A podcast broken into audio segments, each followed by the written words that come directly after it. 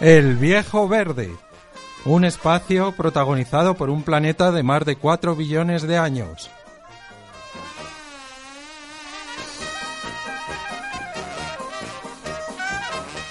El aire que respiramos, el agua del aseo, las plantas que decoran tu casa, el perro o el gato que nos hace compañía, la bacteria del yogur, la levadura del pan, todo llevamos algo del viejo verde en nuestro interior.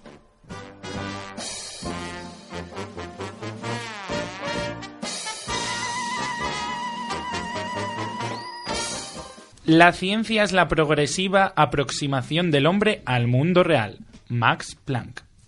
Muy buenas tardes a todos. Como cada lunes a las 5 de la tarde, comienza el viejo verde con noticias, con curiosidades, con anécdotas, con rutas de senderismo. Venga, empezamos. Y empezamos con las noticiencias y con una de zoología.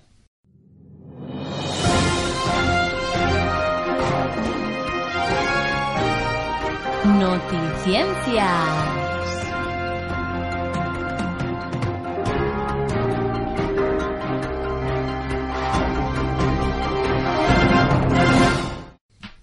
Descubren una nueva estrategia de reproducción en el quebrantahuesos. El quebrantahuesos es una especie generalmente monógama, aunque se conoce la existencia de unidades reproductivas generalmente poliándricas, es decir, dos machos con una hembra, compuestas por tres y hasta cuatro individuos.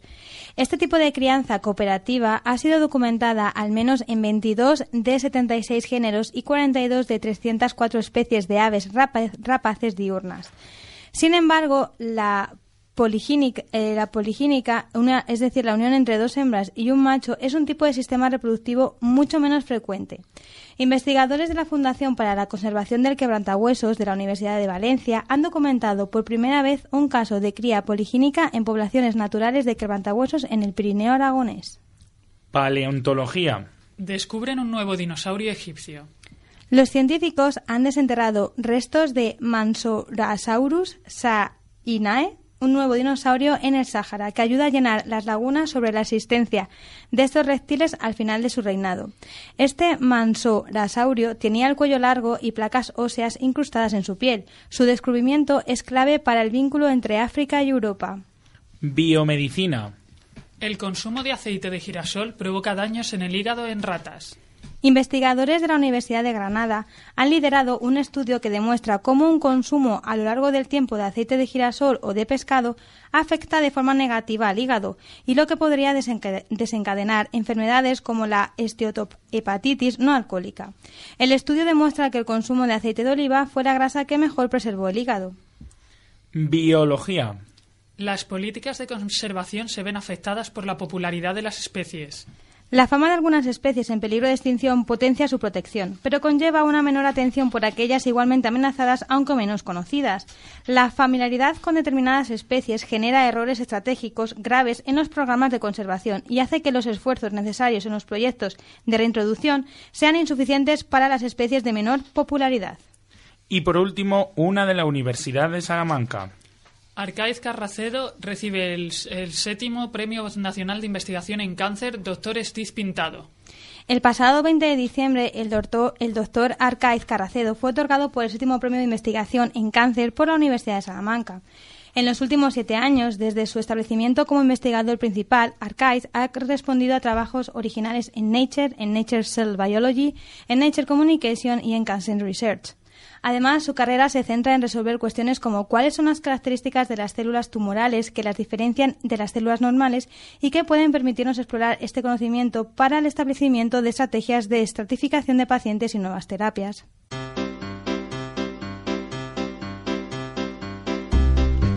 Aquí va la ciencia de andar por casa.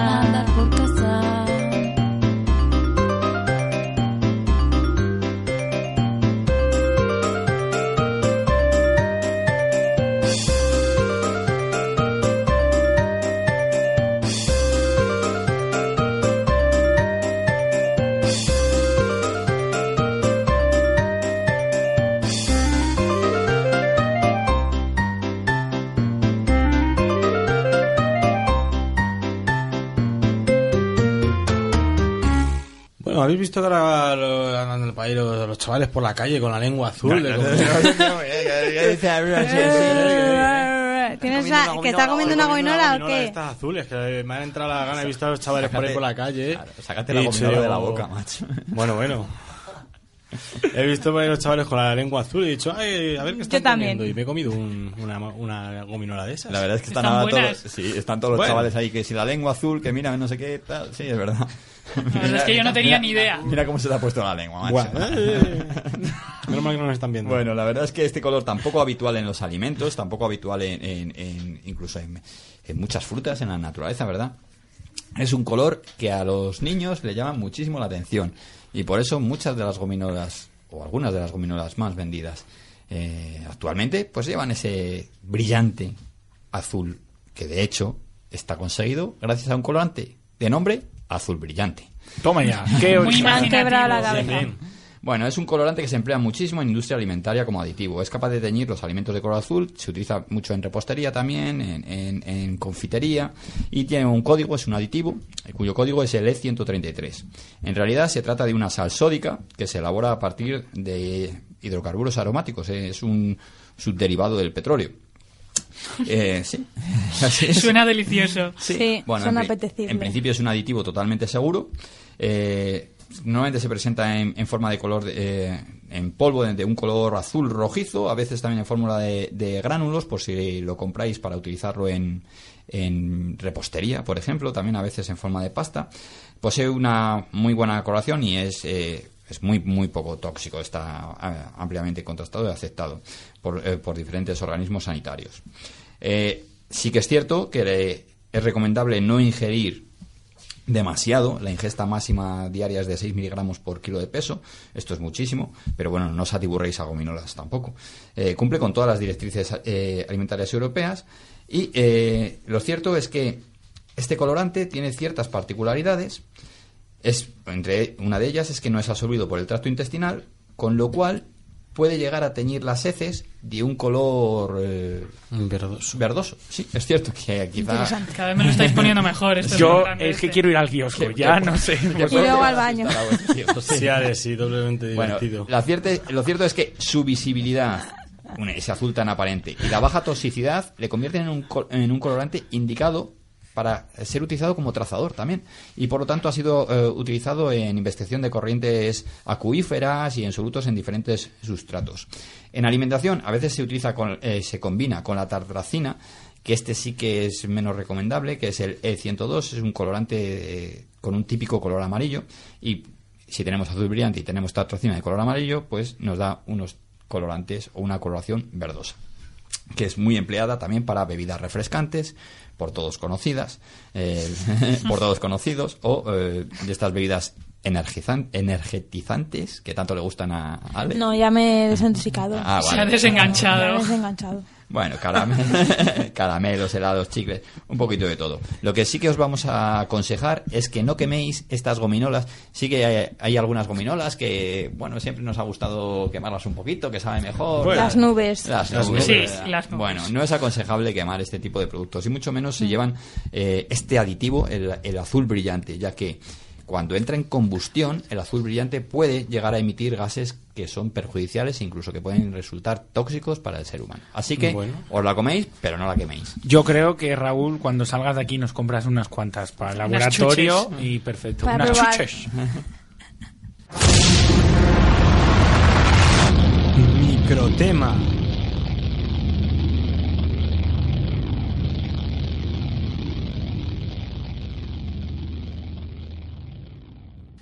Y en el microtema de, est- de esta semana os vamos a hablar del tiempo, de este tiempo maravilloso invernal que todavía nos acompaña, de meteorología, pero en realidad de esa meteorología relacionada con un momento histórico, el desembarco de Normandía. Y es que en la actualidad estamos acostumbrados a conocer el tiempo que vamos a tener en los próximos días, ¿verdad? Y así decimos, oh, esta semana va a ser malísimo, hay que abrigarse, hay que tener cuidado, pues va a llover, pues va a nevar. Así puedes hablar de algo en el ascensor, ¿no? Sí, Eso también es importante. También es, también es un tema bastante recurrente. bueno, las predicciones meteorológicas son algo común, por lo tanto. Eh, los vemos en los telediarios, en el móvil, en las páginas de internet. A todos nos gusta consultar el tiempo que va a hacer en los próximos días. Si- y sobre todo si va a ser del fin de semana, para ver si podemos hacer una de esas salidas al campo, si podemos ir a la playa, si podemos ir a otra ciudad de turismo, bueno, o simplemente que nos apetece dar un paseo. Bueno, es muy común los debates sobre si en mi móvil dice que va a llover, pues en el mío dice que no. Pues en mi aplicación dice que sí. Pues el, el hombre del telediario ha dicho que no. Es una conversación de todas las noches en mi casa. Pero ¿en qué, en qué se deben esta- en qué se basan? ¿A qué se deben estas predicciones? Pues se debe a la utilización de diferentes modelos numéricos que nos permiten producción, eh, nos eh, permiten predecir la evolución de la atmósfera de una u otra forma. Y esta predicción meteorológica numérica hace referencia a estos sistemas que usan datos meteorológicos actuales para alimentar complejos modelos físico-matemáticos de la atmósfera. Y esto es lo que predice la evolución meteorológica. Así que lo que veis ahí en las pantallas, pues tiene un- una, eh, Una bastante cosa Una detrás. base sí.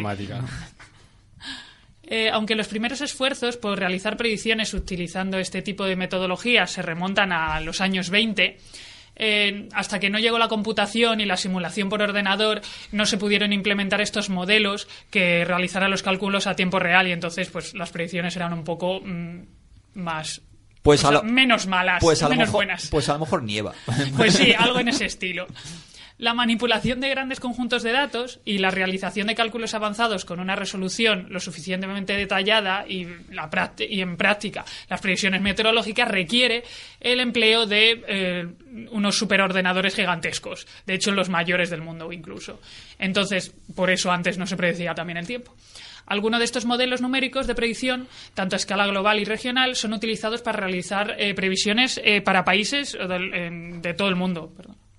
El ensamble de varios modelos numéricos eh, permite definir con mayor precisión la incerteza de la predicción y así se extiende la predicción hacia el futuro más lejano, normalmente hasta 7 o 12 días. Mm, Y esto no sería posible sin, estas sin estos modelos. Y por esa misma razón, las predicciones de que están más alejadas en el tiempo son más variables y menos fiables que las que están más cercanas en el tiempo. Sobre todo en Semana Santa, que siempre hace bueno Sí. hasta que llega Semana Santa. Efectivamente. Bueno, la verdad es que siguen existiendo severas lagunas, sobre todo por la- en las redes de tomas de datos, que suelen estar muy localizadas en los continentes y, eh, en las, más grandes masas las grandes masas de agua pues se encuentran vacíos de datos, como por ejemplo el Pacífico, donde bueno cuesta mucho saber que, cuál es el, el tiempo meteorológico que tenemos. Además, también, bueno, como indicó Edward Lorenz en 1963, debido a la naturaleza caótica de las ecuaciones de la dinámica de fluidos, resulta prácticamente imposible predecir con certeza absoluta el estado de la atmósfera. Y es que fue el propio Lorenz el que desarrolló una serie de ecuaciones lineales para describir los sistemas convectivos de la atmósfera, cómo evolucionan y cómo interaccionan, y que se, denominan, se denominaron eh, atractor de Lorenz. Y bueno, la historia es muy simplificada, es algo como el señor Lorenz eh, introduce su modelo en un ordenador, un, eh, un ordenador pues bueno, muy primitivo, muy básico, y como no tenía mucha potencia, pues este buen hombre se va a tomar algo a la cafetería, vuelve al cabo de un rato y se encuentra pues que aparece en la pantalla algo muy raro, un sistema que no era estable en ningún punto del espacio, que no y que además no paraba en ningún momento. Y la, esta la solución de la ecuación, perdón, siempre fluctuaba entre unas opciones sin establecerse finalmente, por lo que se denominó atractor de Lorentz. Eh, para los que no lo sepan, bueno, un atractor es un, un valor o un conjunto de valores en un sistema dinámico al que un sistema dinámico tiende si, cuando se le deja suficiente tiempo. En el caso del atractor de Lorentz no es un punto, sino que es un conjunto de ellos. Y además eh, tiene la peculiaridad de que no es estable, sino que el sistema sigue en marcha continuamente, es caótico. Y bueno, y además también tenía otra peculiaridad, que es que aunque todos los datos que le metían fueran los mismos, los valores de salida nunca se repetían.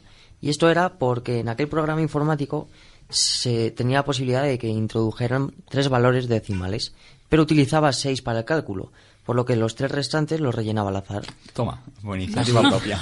como Claro. quisiera. Así, pues por tanto se producía un efecto mariposa, por lo que pequeñas diferencias ocasionaban grandes cambios en el sistema, por lo que su utilidad en la predicción atmosférica era tremendamente útil para determinar los valores atmosféricos considerando la dinámica tridimensional de la atmósfera. Y bueno, como podemos entender, la predicción meteorológica siempre ha supuesto un verdadero problema para las personas, y en algunos casos ha tenido un papel determinante, como por ejemplo en la casa de Alex, a ver quién frega la mesa y quién no, la- los platos. A ver quién acierta y así recojo Claro. o no recojo la mesa. Y Está bueno, ot- otros más importantes eh, han, han sido relevantes sobre todo en campañas militares que han dependido de factores meteorológicos, como por ejemplo el huracán que destruyó gran parte de la flota invasora de los mongoles en su intento de invadir Japón en el año 1200. Otro ejemplo, pues las malas condiciones meteorológicas que acabaron con gran parte de la Armada Invencible Española, de que tanto se esperaba de ella y al final acabó pues bajo el mar. Otro ejemplo eh, puede ser las duras bajas temperaturas que dieron al traste con los intentos de invasión de Rusia por parte de Carlos eh, XII o de Napoleón o de Hitler. Bueno, y que, como bien empezó Raúl diciendo en este tema, ¿cuál ha sido uno de los actos históricos con mayor repercusión? Bueno, pues el desembarco de Normandía. Como todos sabréis, la fecha se trata del 6 de junio de 1994. 44. 44. Como Perdón. todos, como Como todos todos sabéis. Ver- Muy bien, eso es para que estuvieseis atentos. Ah, vale. Bueno, se trata de la mayor operación militar anfibia de la historia y, el, como sabéis, el inicio de la liberación de Europa Occidental durante la Segunda Guerra Mundial. Este desembarco ha sido ampliamente reproducido tanto en el cine, en documentales, pero bueno, es menos conocida la historia de algunos de los hombres que, aunque no se jugaron la vida en el campo de batalla, sí que ayudaron a salvar la vida de muchos otros. En concreto, por ejemplo, el general Eisenhower, que en el desembarco tuvo grandes tuvo que tomar grandes de- decisiones que fueron concluyentes para el éxito de la operación Overlord. En 1943, los servicios meteorológicos estaban gestionados, pues bueno, por un gran número de grupos independientes que suministraban la información meteorológica a las respectivas unidades. Estos grupos basaban su información en las guías que se les proporcionaba por parte del servicio meteorológico, bueno, de los respectivos países, cada uno, claro. En Dunstable se asentaba el equipo el equipo al británico, ¿vale? Y en Wedingben al americano. Ante, claro, ante esta necesidad de coordinar las fuerzas de ambos países durante el desembarco, pues bueno, se estableció que la predicción meteorológica debía de ser una. Y esta labor fue encomendada por el, el británico, perdón, James Stad, que junto con otros eh, británicos como Douglas, el noruego Petersen y algún almirante británico más. Bueno, también tenemos que decir que se recabaron las necesidades de los distintos actores. Por ejemplo, la Marina necesitaba la buen- de buena visibilidad para bombardear y un mar poco agitado para poder desembarcar. El ejército necesitaba que no lloviera durante los días anteriores para no encontrar el terreno enfangado. La aviación necesitaba que los vientos no fueran muy fuertes y que el cielo no estuviera muy nuboso para poder orientarse. Además, cada tipo de avión tenía sus propias exigencias. Además, era necesario que hubiera luna llena para que las tropas aerotransportadas se pudieran orientar por la noche. Pero lo más importante era que en la operación Overlord, que necesitaba conocer el tiempo hasta cuatro días antes del desembarco para poder realizar todas las operaciones previas. Durante los primeros años de la década de los 40, las nuevas investigaciones mostraban que para extender la predicción a más de dos días, la atmósfera debía de tratarse de forma tridimensional. Por ello, se empezaron a desarrollar nuevas teorías de propagación de las borrascas basadas en el estudio de los niveles altos de la atmósfera y así fue como comenzaron las mediciones en esas capas superiores. Pues bueno, el sábado 3 de junio, con un tiempo relativamente bueno en el cuartel general, los pronósticos que recibieron eh, en él indicaban que el tiempo en el Canal de la Mancha para la fecha prevista inicialmente, el 5 de junio, eran lo suficientemente malos como para dificultar tanto las operaciones aéreas como las marítimas. Ante esta situación, el general Eisenhower comentó que, debido a la, a la conveniencia de empezar la operación durante la próxima marea favorable, es tan grande y la incertidumbre sobre el tiempo es tal que nunca podremos anticipar el tiempo de manera perfecta. Tenemos que comenzar la operación pese a que exista un verdadero empeoramiento del tiempo. Pese a esto, esa misma tarde decidió posponer la operación hasta la fecha que ha quedado en la historia. Así, el día 4, apareció claro y soleado para sorpresa y espanto de los meteorólogos británicos. No obstante, poco a poco se fue nublando y el viento empezó a arreciar. El frente había aparecido y estaba eh, cruzando Irlanda muy rápidamente. En la conferencia de la tarde ya ninguno de los centros dudaba de que un frente frío cruzaría completamente el Canal de la Mancha durante la noche y o la mañana del lunes, pero se discutía si una dorsal anticiclónica se situaría detrás de la, de la baja presión o no. Finalmente, en la conferencia de la madrugada del día 5, Petersen admitió que la gran depresión formada en mitad del Atlántico no avanzaría hacia el este y dejaba claro que la solución era apta, la situación, perdón, era apta para el desembarco. Así, Eisenhower pudo tomar la, decisión final de, e irrevocable de desembarcar el día 6. Esa mañana el cielo estaba claro sobre Portsmouth, donde, había, donde habían sucedido las reuniones en junio con Eisenhower. Sin embargo, al otro lado del canal llegaron reportes de que el frente aún cubría de nubes la costa francesa y que durante la noche los vientos habían sido muy fuertes, por lo que, de no haberse aplazado el desembarco, la operación probablemente hubiese fracasado. Ya sabemos que el desembarco fue todo un éxito. Y además, el hecho de que los meteorólogos alemanes hubieran pronosticado tormentas ayudó a este desembarco. Eh, incluso el general Rommel, que estaba encargado de defender la costa francesa, se fue a Berlín pensando que no se iba a desembarcar en esas condiciones. Pero pese a todo, la presión a la que estuvieron sometidos eh, en esta historia para decidir el día del desembarco fue gigantesca. Tanto los meteorólogos como los comandantes, en especial Eisenhower, que tenía que tomar la decisión definitiva para saber si se desembarcaba o no.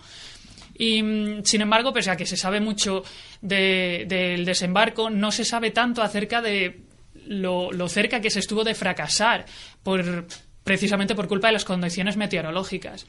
Eh, ha habido estudios posteriores que demostraron que el día 5 no se hubiese podido desembarcar. Y Eisenhower estuvo a punto de posponer la operación una quincena hasta las siguientes mareas bajas, del 18 al 20 de junio. De haber sido así, la operación hubiera fracasado estrepitosamente, ya que el día 19 y el 22 se produjo, entre esos dos días, se produjo una de las mayores tormentas de los últimos años en el canal. Y además no había sido predicha por ningún servicio meteorológico. Y el propio Eisenhower, eh, en una carta dirigida a Stagg, dijo eh, expresó claramente esta, este pensamiento. Le dijo, I thank the gods of war that we went when we did. Bueno, a fin de cuentas, centrándonos en la predicción, ninguno de los dos métodos estaba suficientemente desarrollado para la prognosis con el nivel de detalle y antelación que se había planteado. Los británicos y sobre todo los americanos tenían confianza excesiva en sus métodos. Pero en realidad aún tendrían que pasar 20 años para que Lone descubriera la naturaleza caótica de la atmósfera. Con todo, lo cierto es que la tarea que desarrollaron y que emprendieron fue encomiable. Gracias a la unión de todos ellos y con todas las limitaciones que tenían y las diferencias que, eh, que, también mantenían entre ellos, lograron aconsejar acertadamente al comandante para tomar una decisión crítica. Aunque sí que es verdad que los protagonistas no se ponen muy de acuerdo con los detalles de la historia y que en realidad muchas de las informaciones que ha llegado a nuestros días se basan en, los escritos transmitidos por James Stack, uno de los, de los involucrados en, en aquellos momentos, sobre todo a través de un libro, For Scars for Overload, en el cual presenta su visión de los hechos. Indudablemente, fuese la visión de Jeff Stagg o fuese la visión de los eh, alemanes, lo cierto es que las previsiones meteorológicas son fundamentales cuando se emprende una campaña bélica tan importante como en este caso fue el desembarco de Normandía, cosa que nos ha beneficiado con el tiempo en el desarrollo de sistemas de predicción meteorológicas mucho más fuertes, mucho más fiables, mucho más robustos y que nos permiten discriminar si este fin de semana voy a la nieve o no voy a la nieve. Galleteando. Galleteando. Galleteando. Galleteando. Galleteando. Galleteando. Galleteando.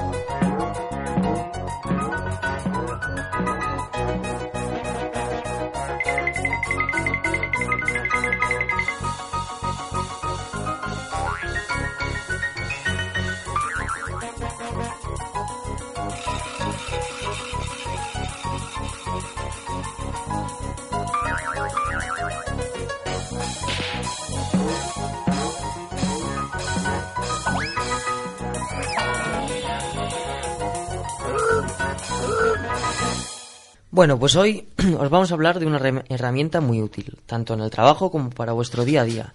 ¿Y qué será en este caso? Pues de PubScan, un escáner de bolsillo más el más rápido del mundo. Y con él pues podréis escanear, guardar e incluso compartir cualquier documento con un solo clic. Esta herramienta, además, es inalámbrica y permite almacenar hasta 2.000 páginas escaneadas dentro de su memoria. Mira, no le llega para la tesis de, Pepe, no le llega. No, no, no, es que se está enrollando un poquito. Pues bueno, pues con, este, con esta herramienta se pueden escanear desde pequeños papeles hasta incluso papeles de tamaño A3. Y para facilitar el uso de este gadget, cuenta con una luz de LED que se proyecta y delimita en, en forma así como de marcando las esquinas como un rectángulo eh, todo aquello que va a entrar en cada captura, para que no cometáis errores al tomar la foto. En sí, esta herramienta es como un pequeño mando a distancia, muy ergonómico. Y además cuenta con una batería que dura bastante, para que os pueda durar, por ejemplo, durante un viaje. Por lo tanto, si os interesa, ya sabéis, Pub Scan, escrito P-U-P, Scan. Lo podéis encontrar en internet con distintos colores y por unos 300 euros. Bueno, baratito Tampoco, no es. tampoco Muy baratito, pero para el uso que se puede dar, bien. yo creo que merece.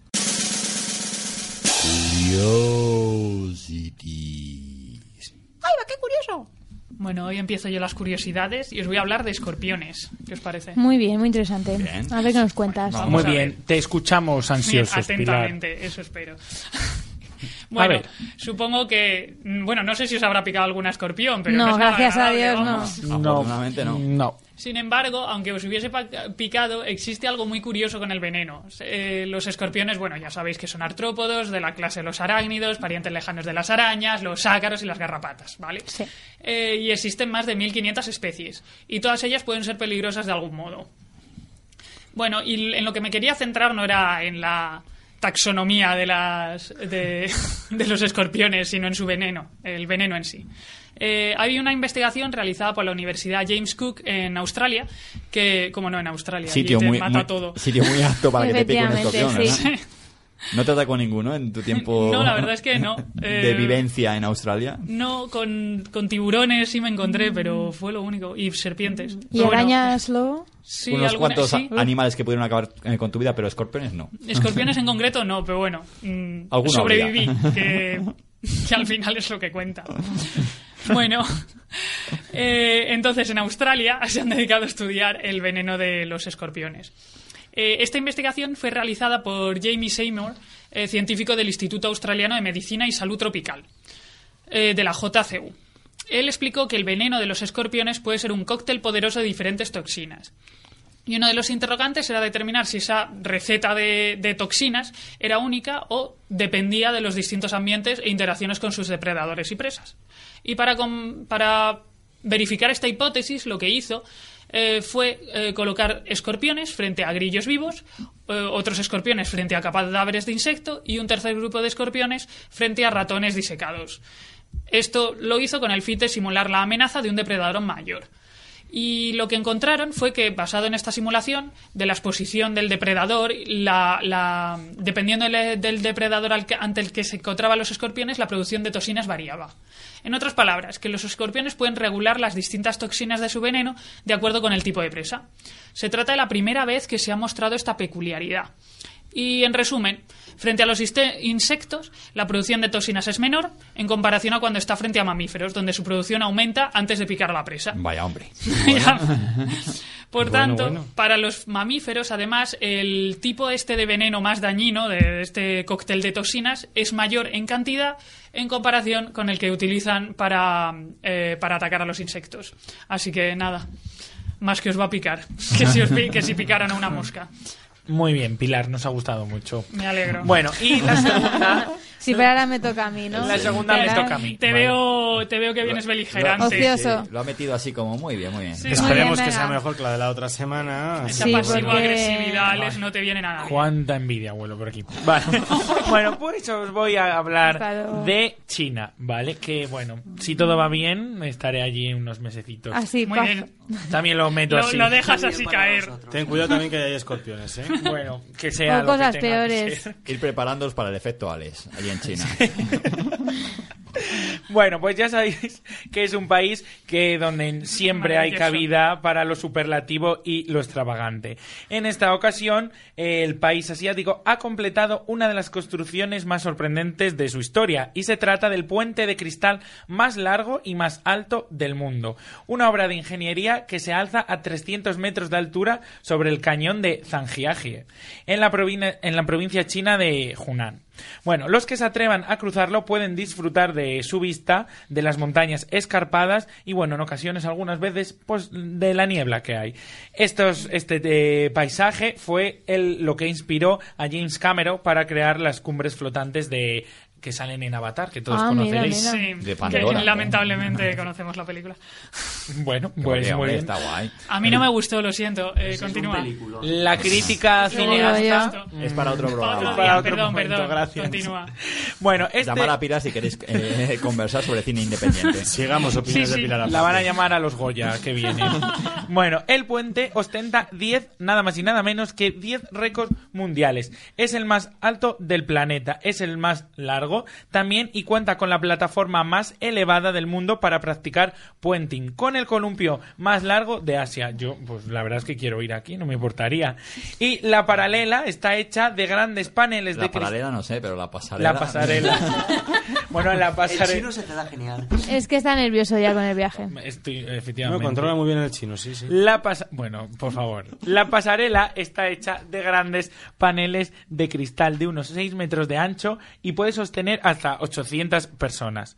Bueno, eh, la obra ha sido creada por el arquitecto israelí Haim Dotan y fue concebida, según él, para ser lo más invisible posible para no obstruir las vistas. Las imágenes hechas públicas dentro del parque natural muestran la estructura que une dos acantilados del cañón y se sostiene gracias a cuatro inmensas vigas de acero y hormigón. O sea que, bueno, el impacto ha sido, dentro de lo que cabe, ha costado nada más y nada menos que 62 millones de euros.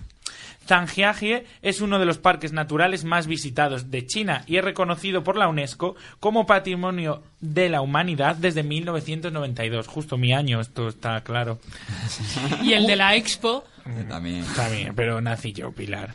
Bueno, cuenta con más de 3.000 pilares de roca. Bueno, son los más altos que los más altos de todos cuentan con 200 metros, o sea, que imaginaros, ¿vale?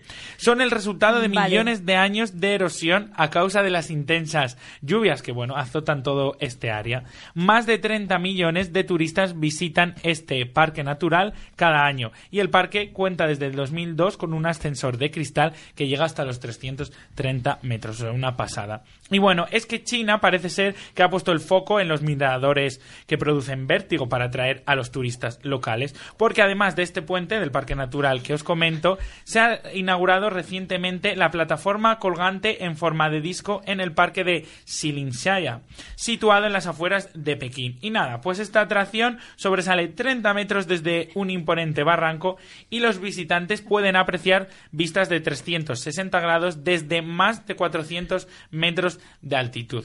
Y ya este país sigue siendo la leche. Y en la provincia de Henan se ha terminado este pasado septiembre una pasarela de cristal que rodea una montaña escarpada en el Parque Natural de Yuntaishan. Así que nada, todo el mundo a China a visitarlo y si es cuando estoy yo, pues mejor. Mejor, ¿no? no, está guay. Si te estás preguntando qué es lo que puedes hacer, yo aquí te recomiendo que puedes ver y que leer.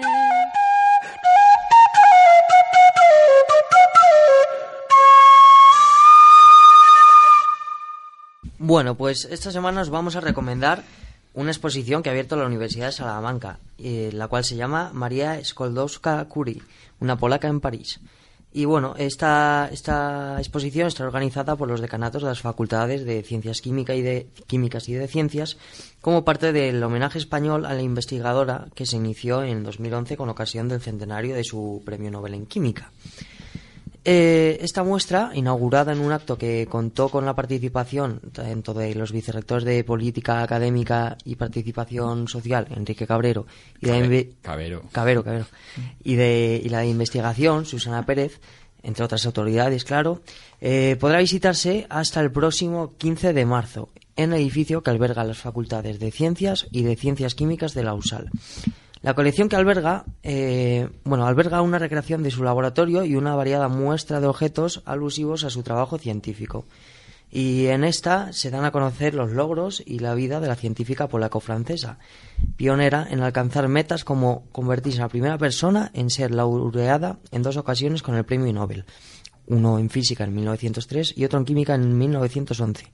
Además de doctorarse en ciencias físicas, llegar a ser profesora universitaria, haber sido elegida académica y recibir numerosos doctorados honoris causa, además de otros galardones, que culminaron en 1995 con el traslado de sus restos mortales al Panteón de Hombres Ilustres de Francia. Ya que este mes ha sido el Día Mundial de la Mujer y la Niña en la Ciencia, pues bueno, la verdad es que viene muy al caso eh, asistir a conocer esta exposición de esta grandísima eh, científica, una de las más grandes de la historia, en masculino y en femenino. Sí, un sí. científico de primer orden. Totalmente recomendable. Vete al campo. A que te dé el aire.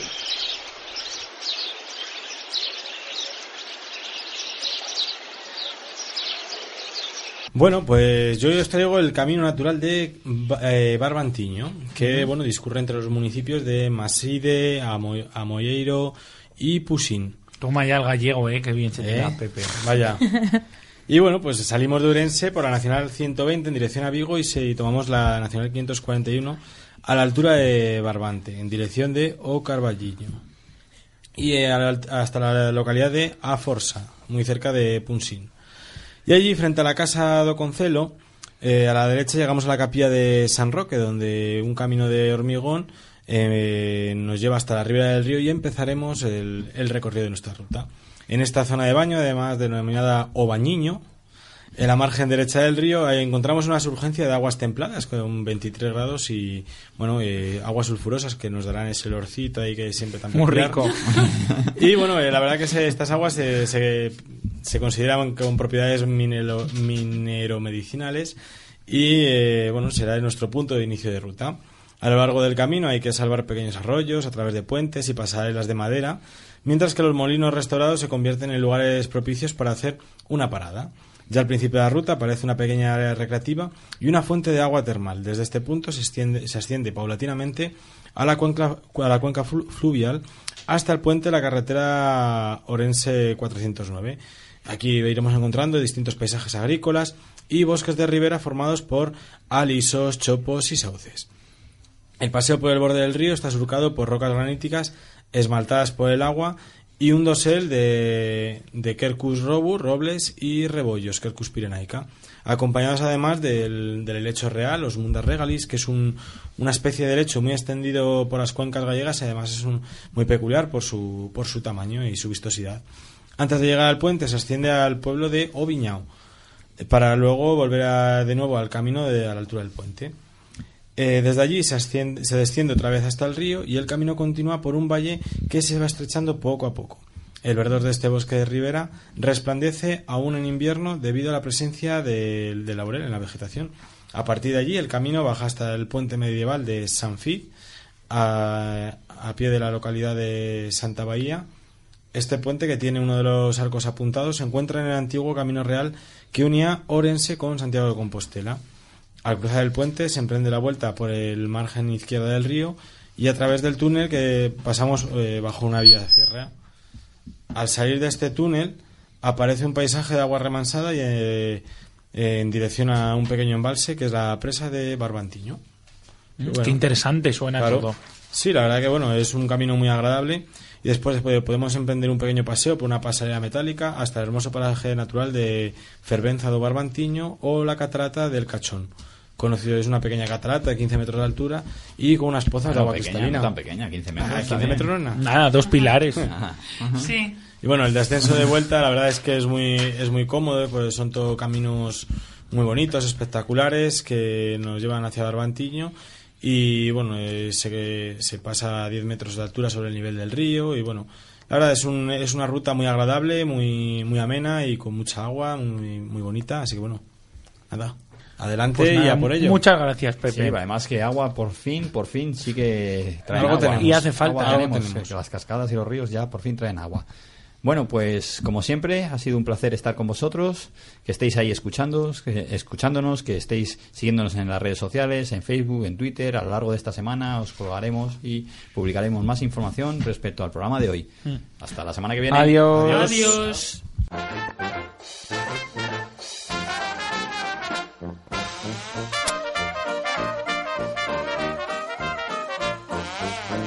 Este programa lo han realizado, entre otros, los jóvenes investigadores Esther, Alex, Marta, Alexandra, Xavier, José David y Lorena. Y como dinosaurios, el profe Raúl Rivas y el bibliotecario Ángel Poveda. Todos nosotros somos de la Facultad de Biología de la Universidad de Salamanca.